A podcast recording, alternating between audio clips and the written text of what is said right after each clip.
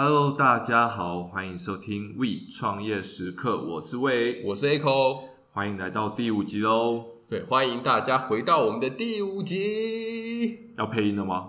啪啪，小掌声，啪啪啪啪，多声一点，不然人家会想歪。高尚，高尚。我觉得最近天气有点冷诶。我也觉得，像我平常在中部上班的时候，我有时候会。早起去健身房，我都快爬不起来了。对啊，因为太冷了。我，我现在闹钟都要多设三个，想一下你起来说，嗯，还可以再多睡三十分钟。第二个想了，还可以再睡二十分钟。你都是用这样来欺骗自己？对，对，先欺骗一下自己啊，不然你会看不到目标。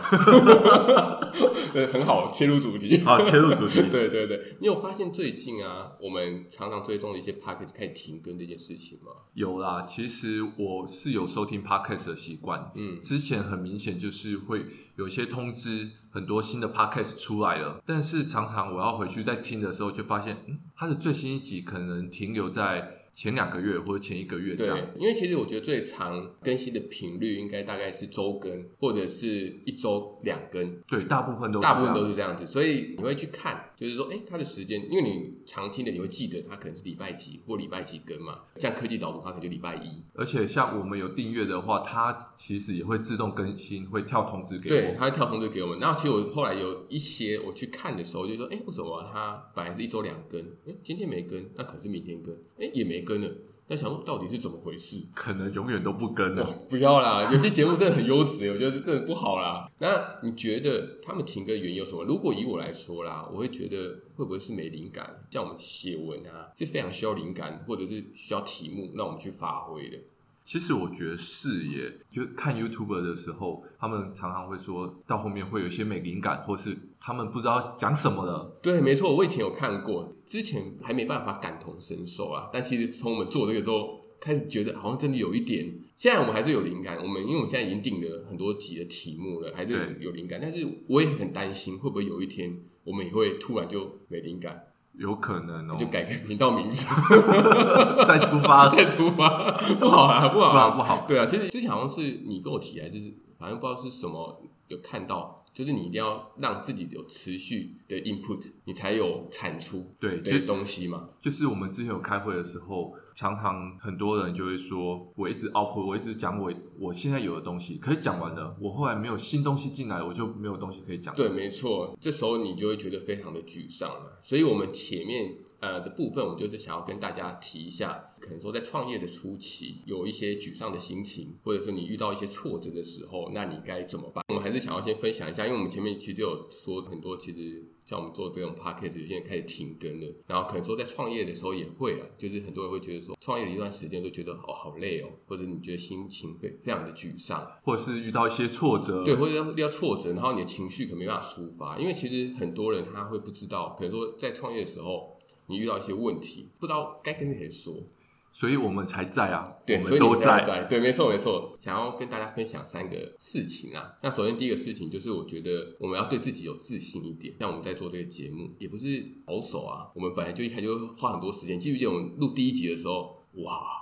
那个时间很糟糕哦，他那个时间真的是很长哎！我记得我们那时候好像十分钟的音频，我们大概录了两个小时吧，一直重录，一直重录，一直不断的重录，录到头脑都觉得哇好痛，对，很胀。那其实如果我们对自己讲的话没有信心，或者是说你对于你自己写出来稿没有信心的话，其实就会导致你后面。我后来发现我们的问题就是这样子啊。就是你记得我们一开始的时候的问题是，我们会用一直讲稿的那种感觉，念稿的方式，不是聊天的方式，违反我们当初要创这 podcast 的初衷。对对，其实那时候我觉得是我们有缺乏信心，缺乏自己的一个自信在。对，那其实我们现在越讲，可能说越有自信的时候，我们就不太会像那个时候的样子了。对，所以回到你刚刚讲的创业，或是我们在做 podcast，信心是很重要的。重要的，没错没错。那第二个就是你刚刚前面其实就有提到，像我很幸运啊，就是你可以找一些志同道合的朋友。可能大家都是对于创业有兴趣，或大家对 Podcast 有兴趣，像我们有群组嘛，你在跟他们聊天的时候，其实他们是比较能够感同身受你在说什么的啦。因为我们都在做一样的东西。对，没错。然后你可能说，哦，最近好没有灵感哦。那你们聊一聊，聊一聊之后，哎，突然就哎有个 idea，你可以写了。对，没错。那现在其实像我们两个也是啊，很多人说双口跟单口，解释一下，双口就是两个人主持，那单口其实就一个人主持，这两个有什么样的差别？很多人就说，哦，双口是非常多样化的，因为他们是有化学变化。可能说我们两个在聊天的时候有个。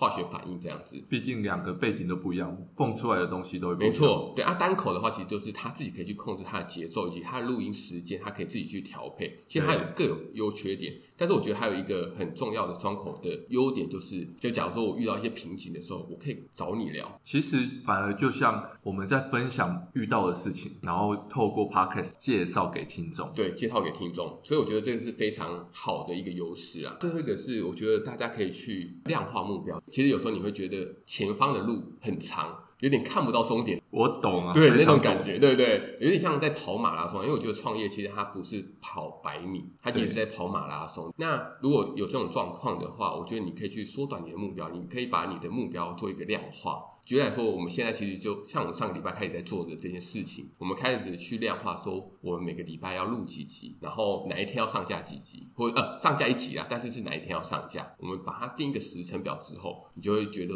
好像有在做一些事情。对，尤其是我们把计划定出来之后，你就会发现你的目标越来越清晰。对，你把它缩小成一个礼拜，你会发现这礼拜你要做的事情只有三项五项，没有你想象这么多。没有错，就是建议大家就是可以把所有的目标都做一些量化，除了说你在后续可以去追踪控管之外，其实你也对你像你说的。我的目标就会比较清晰，这样子。最重要的是减轻心中的负担。没错，没错。希望以上的这些分享，对于目前创业卡住或者是遭遇到挫折的人，能够有一些帮助。我们会留下我们的信箱哦。老师专线，老师，够老师专线。OK 啦，其实就是如果你真的找不到人聊的话。其实你就可以跟我们聊聊，只要你寄信给我们，我们都会回复。对，好，那拉回来我们这一集的主题，我们这一次想要跟大家分享的是。呃，用四大评估来审视自己的创业准备好了没？因为我们要知道自己准备好了，然后再出发，来减少失败率嘛。所以这四大面向，我分别是第一个是自我评估，其实就是像上一集有提到的 MBTI 一些个人特质。那第二个部分是公司定位的评估，第三个是有关于你最擅长的财务评估。等一下就好一 solo，挖洞。我觉得我不一定可以 solo，可以啦，可以啦，可以啦，你可以 solo 啊。然后最后一个是退场评估，当然我们不希望可以做到退场的，对，我们希望可以出场啊，获利了结啊，对啊，大家最想要的。首先，我们来聊聊第一面向，想跟大家分享的是有关于自我评估这件事情。那自我评估其实它要分两大块，第一大块是上一集所介绍的 MBTI，那它其实是比较像是由内而外，它是适才性的，就等于说你是什么样风格的人，内向。或者是外向，对，有点像这种。那第二部分是我们想要跟大家分享的是有关于特质，因为我觉得特质是有一点像是养成从小到大你的价值观、你的家庭背景所造就了你现在成为什么样的人。对，没错。第一点的部分是有关于问题这件事情，就是你怎么样去看待问题。因为像创业家，你也知道，每天睁开眼睛，哇。都是问题，真的哎，问题接踵而来，问题真的接踵而来，而且它是非常多样化的。那有一种人，其实他对于问题是有一种逃避性的啊，或是应该说害怕去解决，对，害怕去解决。那这种人，我们可能就要去审视，呃，你真的适合创业吗？还是你真的想要创业吗？你可以去思考看看，因为有可能会跟你想的生活是完全相反的。对，没错。对，另外一种，当我们面对问题的话，其实它又分成两种人啊，一种是正向思考，一个是负面思考。像我觉得我就是一个非常正面思考的一个人。举个例来说好了，现在我会回复一些可能说我们咖啡厅的一些客诉，你知道现在的顾客都是非常 笑屁啊，都是非常高素质。你以为我要说什么？你不要在那边乱想，你想挖洞给我，我不会跳的。真的吗？对，非常高度。因为呃，应该说现在的网络非常发达啦，所以以前的一些教育让大家都敢说自己心里的话。可能有些人在以前的时候会觉得说啊，不要得罪店家啊，就你有一些真实的 feedback，你也不敢跟他们说。对，但现在的话都是说的太真，或者是太实在，血淋淋啊，血淋，对，血淋淋啊，你就觉得哇，真的有这样吗？举例来说好了，可能说有人说，哎、欸，你们东西不好吃，比较负向思考的人，他就往心里去嘛，说靠，真难吃吗？可能会陷入一些自我怀疑当中。但如果以我的话，我会先去厘清说，他说的难吃是哪个方向，因为餐点的东西太主观了，有人觉得难吃，就是有人觉得好吃，对，这没办法，只是说它的比例，可能说百分之九十九就觉得好吃。那剩下那一趴觉得不好吃，我要为了这一趴而去改变我本来的东西吗？我觉得其实只是不合胃口而已。对，就只是不合胃口而已。我的想法就会这样想嘛，就比方说，哎，他可能就是不是我们的客群，只是不合他的胃口，所以就不会做太多的调整。所以他讲的是一个哦，我们本来就觉得的东西，你可能就会去做一些改善。所以我觉得就可以把它放在说，你遇到问题，你尽量就是以正向思考来当做一个利己点。再来是有关于成功欲望的部分。对，如果你想要创业，你一定是有一个很清晰的目标，我就是想要达到什么样的一个目标？有些人我很无法理解啦，就是有些人他是有一些东西我很想要，但是我自己却没有做任何的努力，我就想要获得这个东西。这些人我没法理解。我觉得应该就是你要透过你的努力，然后来得到这个东西，你的成就感才会大啊。俗话说得好，好，引经据又来，好来，就是梦想跪着也要走完啊，跪着也要走完天堂路。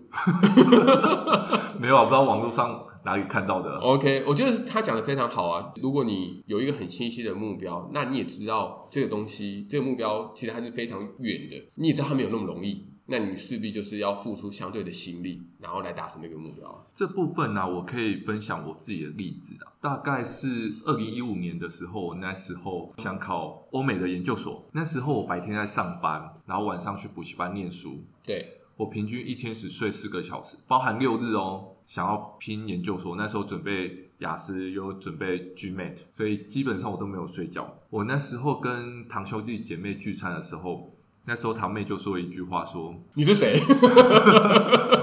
没有没有没有没有没有没有那么严重，没有那么严重。他觉得看到我的身形就有点像有一道梦想的门，然后他梦推开那个样子，里面有发光就对了。对对对，就是我是说。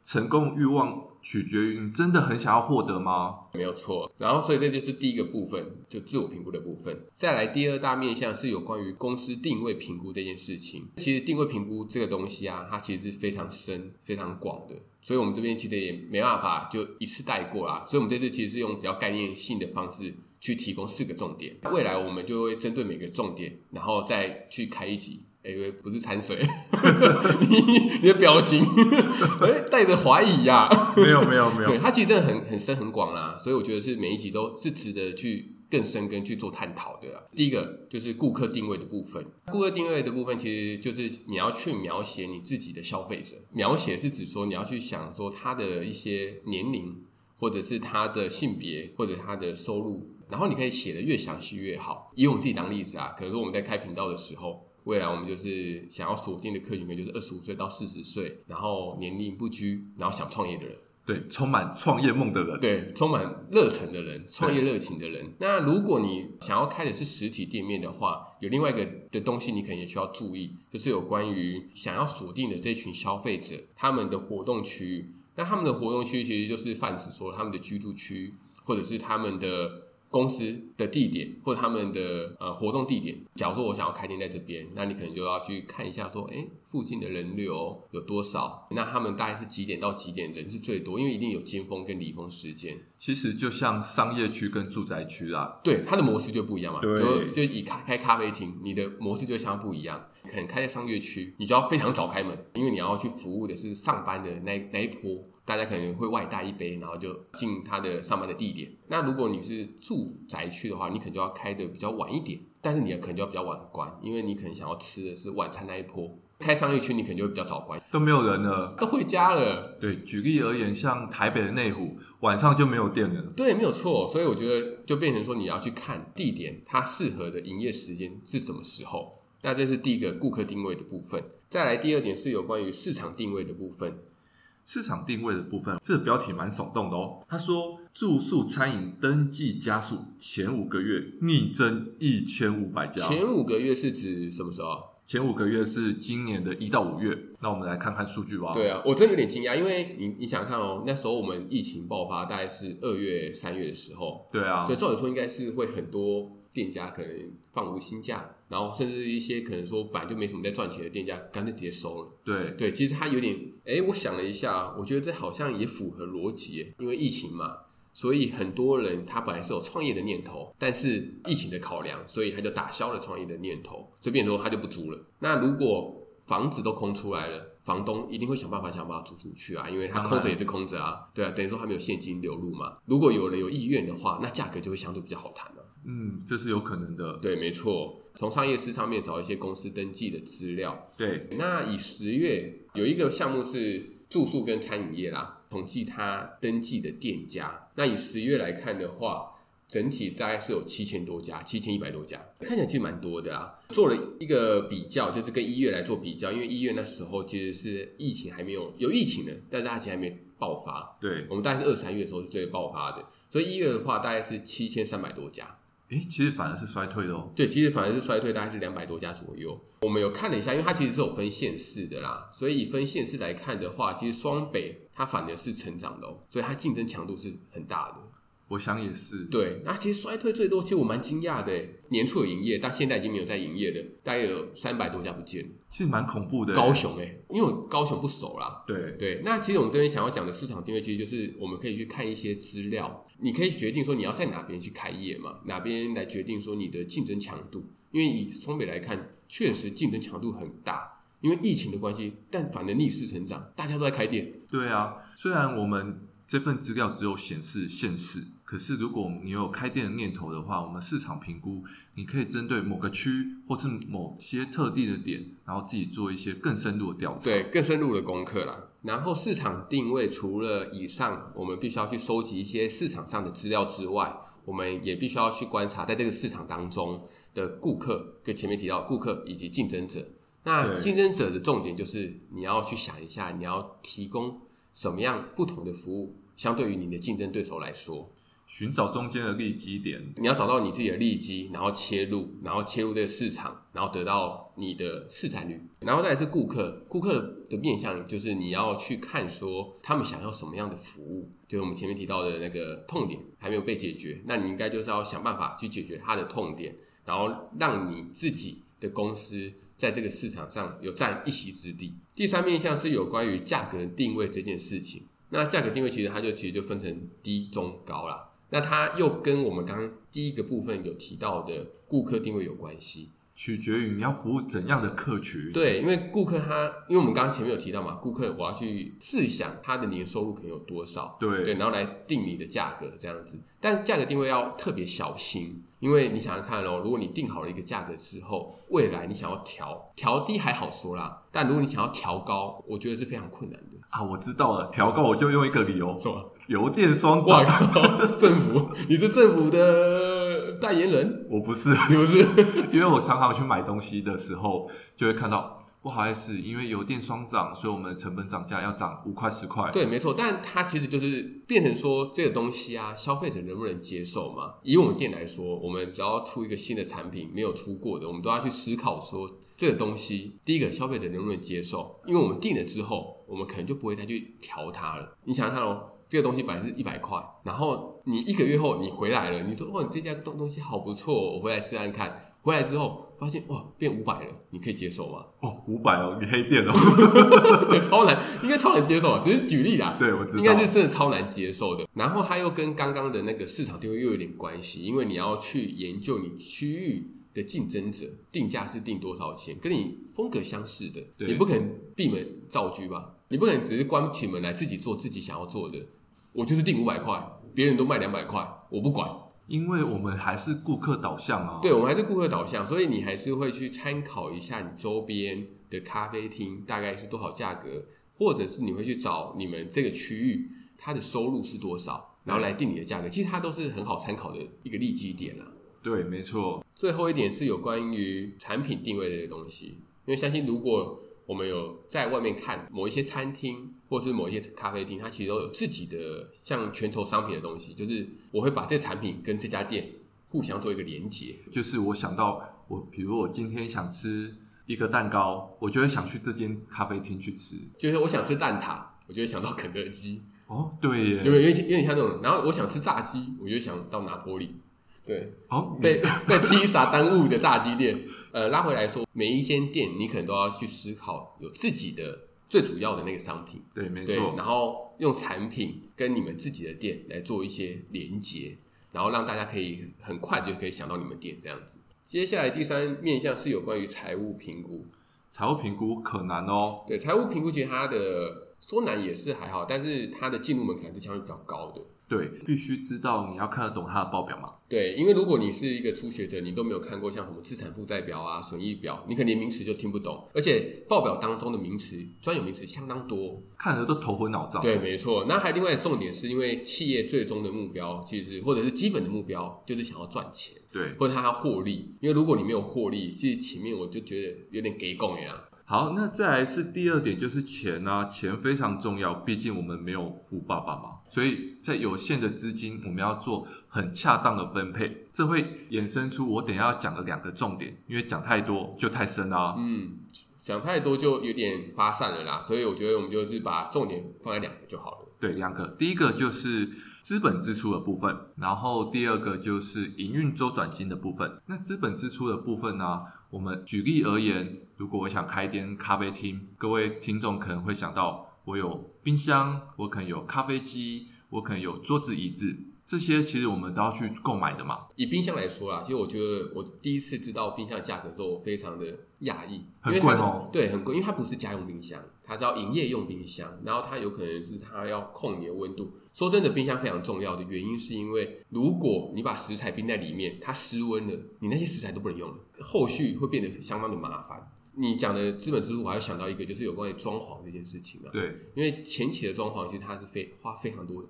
时间跟钱的，所以这边其实大家也可以去思考看看，你的装潢除了说钱之外，你还要花多少时间？你要去抓，因为这段时间其实你是没有办法营运的哦，所以你是没有收入可以进来的。你要怎么样去抓这个东西，变得相对的很重要。所以啊，依据我们有限的资金，我们要做很恰当的分配。举例而言，我以一百万来讲好了，五十趴或者四十趴，我们要花在资本支出。那这四十趴资本支出，你又要用在买器材、买设备，还有刚刚 Echo 讲到的是装潢，嗯，这些我们都要很仔细的去判断。当然，我们会衍生其中一个议题，就是设备我们要不要买二手的？二手的是不是符合我们的效益？这部分我们未来可能会再谈到。再来就是营运周转金的部分，其实一开始我们开店的话，对，你不会想到说马上就会有顾客啦，做一个新的品牌一定会有个酝酿期。对呀、啊，说不定会有人来尝鲜。我觉得尝鲜其实是非常重要的。第一个是尝鲜的时候，你可能会有个试营运阶段，所以这个阶段其实是拿来做调整的。这些顾客走了之后，你有没有第一个你有没有留住他们嘛？他会变老顾客，这是一件事。第二个是我怎么样吸引新的顾客？但是说真的，前面的前期时间，你的顾客就是不会那么稳定，所以你的日常的营运资金就会变得很重要。你不可以抓得太紧。对，举例而言，假设我要开店，我一定会有一些账单，每个月都会钱都会流出去哦。嗯，那我可能会有一些客人过来消费，会有钱进来。可是如果他们没有打平的话，那中间的钱怎么办？那我可能就会动到营运周转金喽。对，没错。这而且在营运周转金呃使用的时候啊，也要特别小心呐、啊。因为你可能要多抓几个月，对，你不能说我就抓一个月，抓两个月，那这样子会有一个风险是，你这一两个月都没有顾客，很惨淡的时候，你可能就真的要收起来了。对，我钱砸下去，我马上就要收了。对，所以它变成说，它真的很重要。就是如果你没有真的控好一开始初期的财务评估这件事情的话，后续其实有些人他，你应该有听过次日倒闭嘛？对啊，有些人他其实是赚钱的，但。以我们来说啦，以咖啡店来说，其实不太有这种问题，是因为我们都是现付。对对，而、啊、我也是现收，给我多少钱，我不会有收账期。但如果有些公司它有收账期的，这样一些大公司，它给你一个票期非常长，可是我有接单啊，但是我接单我要去买料啊，但我没有钱啊，没有钱，我被被被票卡住了啊，对啊，所以其实这时候很多人会拿去做票贴嘛。但如果票贴也没办法做，那怎么办？你可能就会倒。但是你公司赚钱的，你的现金水位就必须要。把它保留住，这也就是我们为什么一定要估列，比如说六个月或是一年的营运周转金。还有周转金，它会用在另外一部分，是它会用在一些突发事件。当然，因为像你刚刚前面提到的，可能说是像租金、水电，其实这些东西都很好抓。对，因为它像水电，它呃像电费，它可能就两个月一次。那租金是每个月都要付，所以它就是固定支出嘛。薪资也好抓，等于说是多久，你就是要付这些钱，它不会差太多。但有一个很难抓的东西，就是意外来的时候，可能说突然间我的冰箱坏了，你就是现在就马上要换，这些钱你有没有？你有没有这些钱？对，没错。所以大家就是要好好去评估自己的资金能做到什么样的程度。这也就是我们一开头在讨论财务分析或财务评估的时候非常重要的原因之一啦。对，非常重要的一块。最后的一个部分是有关于退场评估。好，这也就是我们最不希望做到的部分啦。对，其实退场评估这个东西不是说。想要皱触眉头说说你一定会倒还是怎么样？只是我觉得就像投资股票一样，你必须要帮自己设一个停损点，不然的话很容易会花下去啊！花下去也不是只是钱的问题哦，其实你投入的时间你要把它想成是一个成本。对，就是如果你。真的没有赚钱的，你又花时间又花钱的，其实就是本末倒置了，就完全忽视你当初想创业的初衷了嘛。这个我可以分享一下，其实像我跟呃像我家人，就是我们很容易在聊天的时候就会聊到一件事情：开一间餐厅最怕的是什么？最怕的不是你每个月都亏钱这件事情。我每个月都亏，我就会关店了，对，对吧？我一直亏亏亏亏。最怕的是有一阵子赚，有一阵子亏，有一阵子赚，有个卡在中间。因为你想要做的是一件很成功，你可能我其实每个月都要赚多少钱，但是以现实来说，如果你还没有达到这个知名度的话，你会做不到这件事情，你会卡在那边。但是你现在花的是你的时间嘛？你可以说我不赚不赔，还好啊我没亏钱啊。我没有亏啊，但是你花的是时间、啊，所以你要去衡量说这个时间到底值不值得，不然你就变打工仔了。对，就会很容易沦为打工仔。因为像我自己啊，我就会帮自己设立了两个退场的标准，就是假如说真的是符合到某一个东西的时候，我可能就会觉得这东西可能都暂时不做，我我就去做别的东西，因为这东西可能卡住了。第一个部分可能我就是每个月如果是损失三万块，我用用三万块来当一个基准了、啊。对，损失三万块。然后连续赔半年，我可能就放弃的东西，觉得说，哎，这个东西可能有点没办法起来，因为它是连续亏嘛。对对。那另外一个东西就是我刚刚前面提到的，很怕是有赚有赔，但是。以综合来说，你可能就是还是赔的。只要赔到三十万，我可能给自己的金额，你们不一定要也是三十万啦。所以我说我我给我自己的金额可能就是三十万，因为一些经济上的压力。如果你的压力没有那么大的话，你也可以设大一点，可能五十万。你想给自己多一点机会，那可能就是设个五十万。然后真的赔到这个金额的时候，你就要去思考说，哎。